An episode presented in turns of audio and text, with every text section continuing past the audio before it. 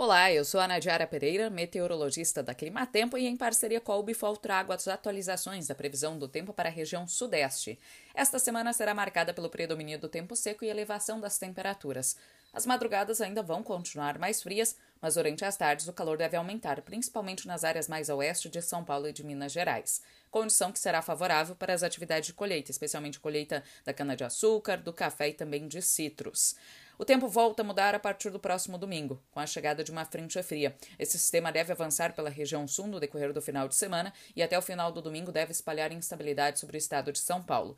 E no início da próxima semana, as instabilidades devem se intensificar sobre o centro-sul do país e tem previsão para altos volumes de água, especialmente entre São Paulo, extremo sul de Minas Gerais e partes do Triângulo Mineiro. A chuva pode chegar até 70 milímetros nas áreas mais atingidas, e áreas litorâneas de São Paulo podem enfrentar transtornos por causa da chuva muito intensa que deve ocorrer num curto período.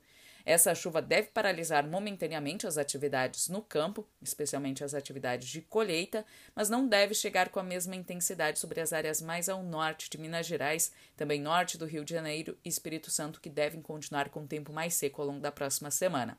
A partir da metade da semana, as instabilidades se afastam e vão dar lugar a uma massa de ar de origem polar, que vai provocar um declínio acentuado das temperaturas no início da segunda quinzena do mês de junho.